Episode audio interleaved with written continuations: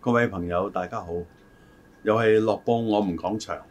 我係余榮陽，亦都有鄭仲輝。係，宇成你輝好，哥你好，大家好。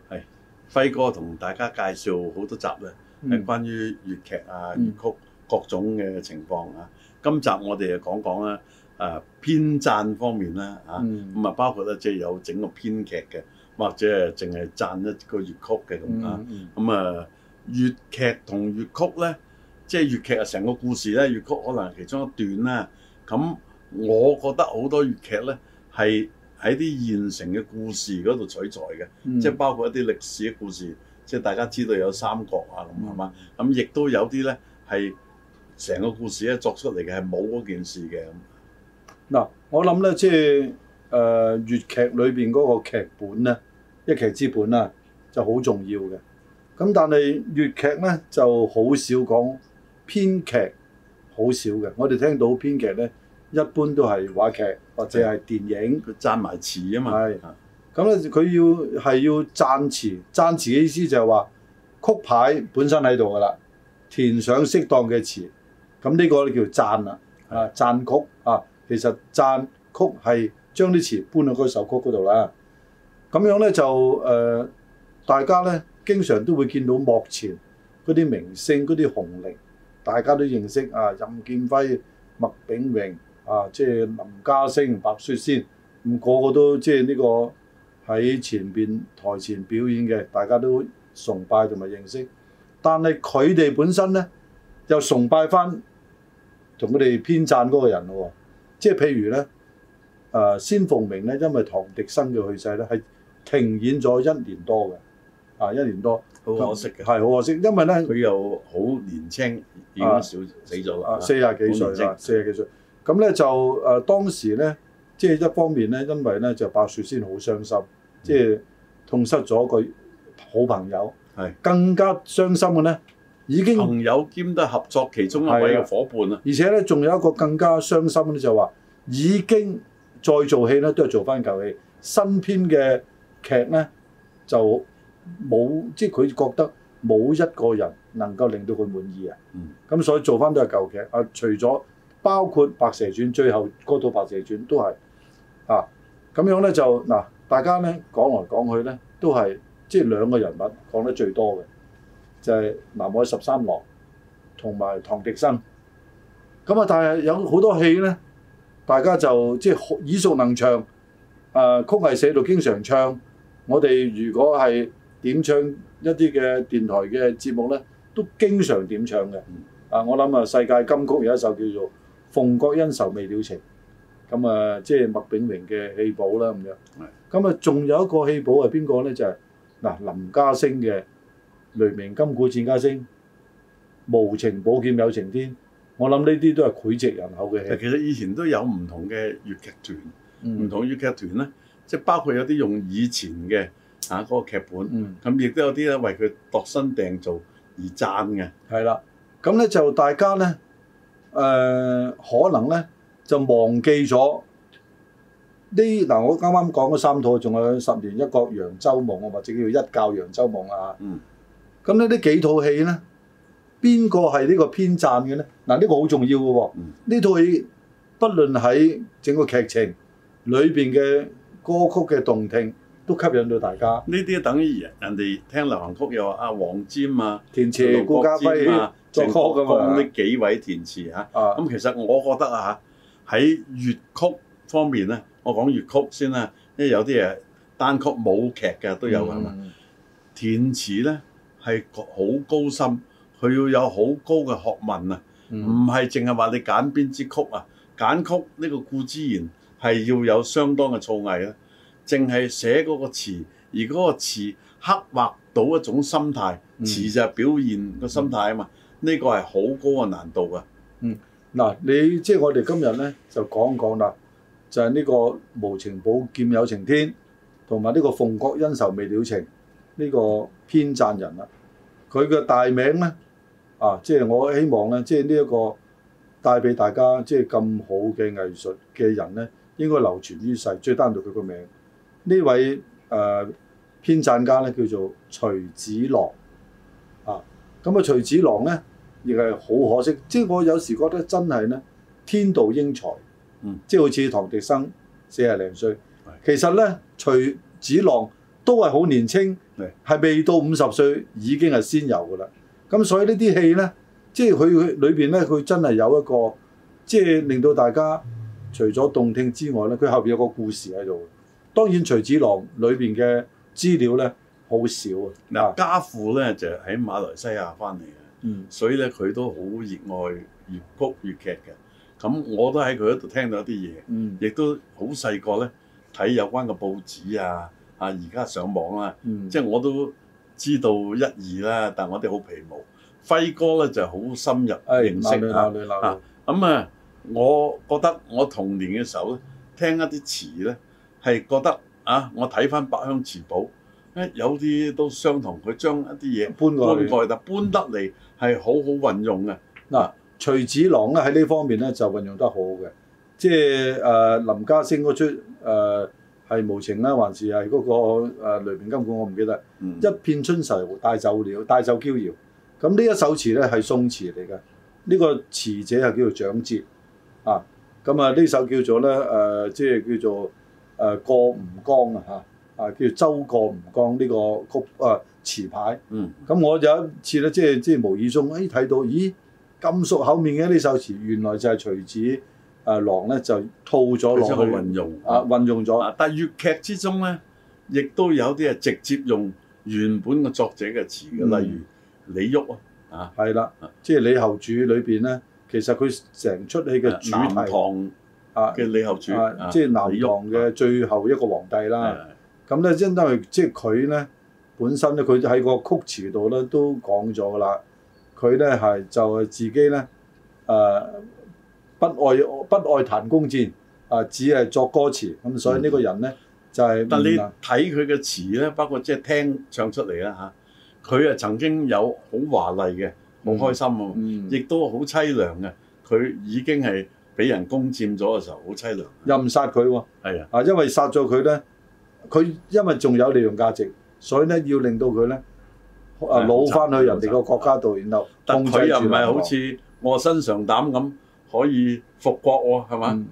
所以咧，即係你而家咧，誒、即係我成日都係喺度睇緊南海十嗱，好多人會對比，但係千祈唔好對比，因為呢個世界對比咧，你就欣賞唔到每一個藝術家佢獨特嘅味道。係即係南海十三郎，你同埋誒唐迪生，好多人都話，梗係唐迪生好啦，點點華麗、工整，即係動聽、劇力萬鈞。咁啊，南海十三郎係不及佢嘅咁樣，嗯。咁我就唔唔認同嘅。嗱，我哋呢集咧講長少少咧，嗯，但我都希望第日請阿輝哥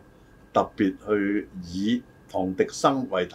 再好錄另外一啲集，好好嗯唔好？好好，咁誒，我亦都想你講一講嗱，啊頭先你講有幾位大老官啦，即係分別有白炳、麥炳榮啊、林家聲啊、任白啊，咁其實仲有新馬師曾啊，嗯啊仲有其他嘅，咁你可以形容下佢哋唔同嘅風格嘅劇編寫方面又點樣啊？又可以講講。嗱，即係老實講一樣嘢，即係我個人咧就覺得啊，誒、任白係啲戲咧係劇力萬鈞嘅，嗯啊，即係裏邊嘅內容咧係係好有娛樂性兼文采嘅，係啊，咁但係咧，唔係個個悲劇嘅，啊唔係個個悲劇啊啊佢尤其是粵劇咧，啊有啲好得意㗎，一般都係大團譬如講圓到結局嘅。誒三少嘅姻緣呢啲係喜劇嚟啊，一嘅，定係大，即係就算悲劇都好啦，啊啊佢係大團圓結局嘅，係即係呢咁啊啲大家帝女花都起碼諗尾翻翻去個天啊，係啊咁死死得嚟都係咗漂亮啊嘅，死咗都要喇叭炸沙金童玉女啊嘛，係啦嗯，嗱，反而咧嗱喺呢度咧，即係我可以講，大家對於新馬師曾咧嘅名劇咧，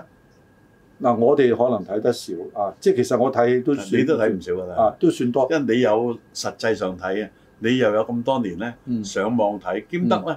你誒識欣賞同我唔同啊嘛，啊，都唔係咁講啊，即係一個一個愛好者啫。嗱、譬如你誒、呃即係誒、呃新馬師曾咧，即係首本嘅戲《金磚龍鳳配》啊，嗯呢，啲咧就但係即係老實講，你誒、呃包括呢個叫做誒、萬惡人為首啊呢啲。嗯算係佢個名劇啦，係係算係佢個名劇啦。但係咧，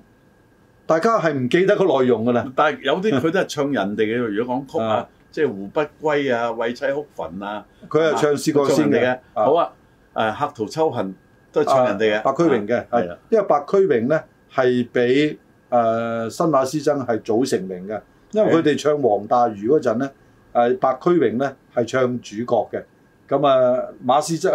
誒新馬師曾咧啊係唱呢個官係個配角嚟嘅，嗱，馬師曾同新馬師曾一齊合作過黃大魚嘅喎，新馬師曾同阿劉德華咧又合作過黃大魚嘅喎，所以黃大魚呢一出咧，啊反而嗱，你而家老實講，包括香港嘅誒粵劇啦，甚少演呢出戲嘅。係啊，所以咧，即係新馬仔嘅戲咧，好少人演嘅。即係你嗯《風流天使》，你見見過有邊個劇團演過咧？所以咧，新馬師曾咧，因為佢嘅唱功咧係蓋過晒所有嘅嘢。嗱又講你自己啦，係嚇，因為你啊中意唱粵曲㗎，嗯又表演過粵劇啊。嗯，新馬你中意佢唱佢邊支咧？以你有有時哼兩句咁啊！嗱嗱，逐個個捉啊，真係嗱，新馬師曾咧，我諗咧，絕大部分人認識佢啦嚇。嗯就係萬惡人為首嘅乞食啦。係係咁咧就頭先你講風流天子啦，啊風流天子啦啊，宋江怒殺閻婆惜啦，姣啊婆式啊沙三姣婆啊式。沙三少啦，以前啲人我細個話宋江怒殺姣婆式，其 係嗰個實係染婆嗰個式染婆，式但唔係咁講阿笑咧，啊可能我冇記得咁好啊。啊啊，咁咧就如果你話新馬師曾咧，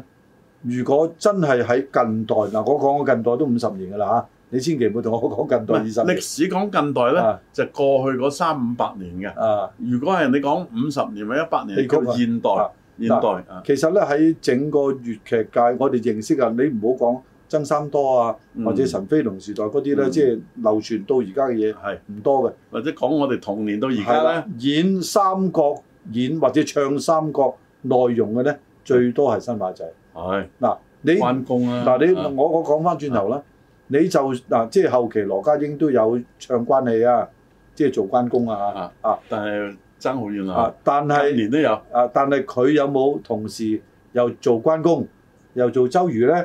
冇，啊而且關公同埋周瑜兩個角色都咁出色嘅呢係，無即係冇人能出其右嘅呢，係就係新馬師曾。係嗱，佢唱個周瑜佢歸仲有天喎，佢啊，扮相好啊，嗯佢細細粒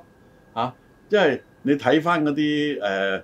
以前嘅片段，籌款佢嗰啲喺啊電視台籌款咧，就唱過關公月下識貂蟬。咁周瑜歸天咧，我諗當代嘅人冇乜幾多人唱到啊。冇啦。嗱，我諗呢，即係稍為誒稍為唱得誒呃嗱，因為呢，啊啊，即係文千歲唱過啊。咁但係文千歲把聲事實太過好啊，佢唔使用力啊，佢已經去到一啲嘅高位。咁但係即係講個力度咧，講個發聲嘅技巧咧，或者天賦嘅條件咧，你而家真係冇一個人係及得新翻馬翻去師曾。講編撰啦，嗯咁你都係中意新馬師曾邊支曲認為編撰好，你又有哼幾句，嗱逐個個講啦。嗱如果講完新馬講先啊講嗱任白啦，又即係當然啦，你話咧，即係講編撰得好係嘅，啦係啦，編撰得好咧，我覺得周瑜歸天係咪？係編撰得非常好。我我都有同感嘅，其實。啊咁任白咧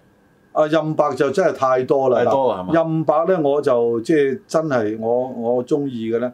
呃其實誒、呃帝女花，嗯有好多人咧覺得帝女花太熟品啦，嗯即係誒、呃其實咧熟品唔緊要，啊啊，但係大家真係要欣賞帝女花。係帝女花個劇情變化咧係好短時間，即係另外一個顛覆嘅高潮嚟嗱。譬如咧，嗯我哋睇過幾場戲啦，第一場叫做樹盟啦，係啊，咁啊跟住咧到到就係香劫啦，係啊，香劫咧就即係係比較亡國啦啊比較短嘅啊，咁咧到到暗喻啦啊，跟住迎鳳啦，係啦，啊跟住就殺啊上表啦啊，上表之後就樹啊香腰啦。香腰嚇佢係一套落去咧，即係整個個秩序咧係抑揚頓挫得非常好嘅，係啊啊，嗰個段落都好好啊。好清晰，而且咧每一段戲咧佢有佢嘅特色。嗱，我記得我童年嘅時候咧，聽電台啊，嗰陣時係聽你服務嘅綠村電台啦。咁啊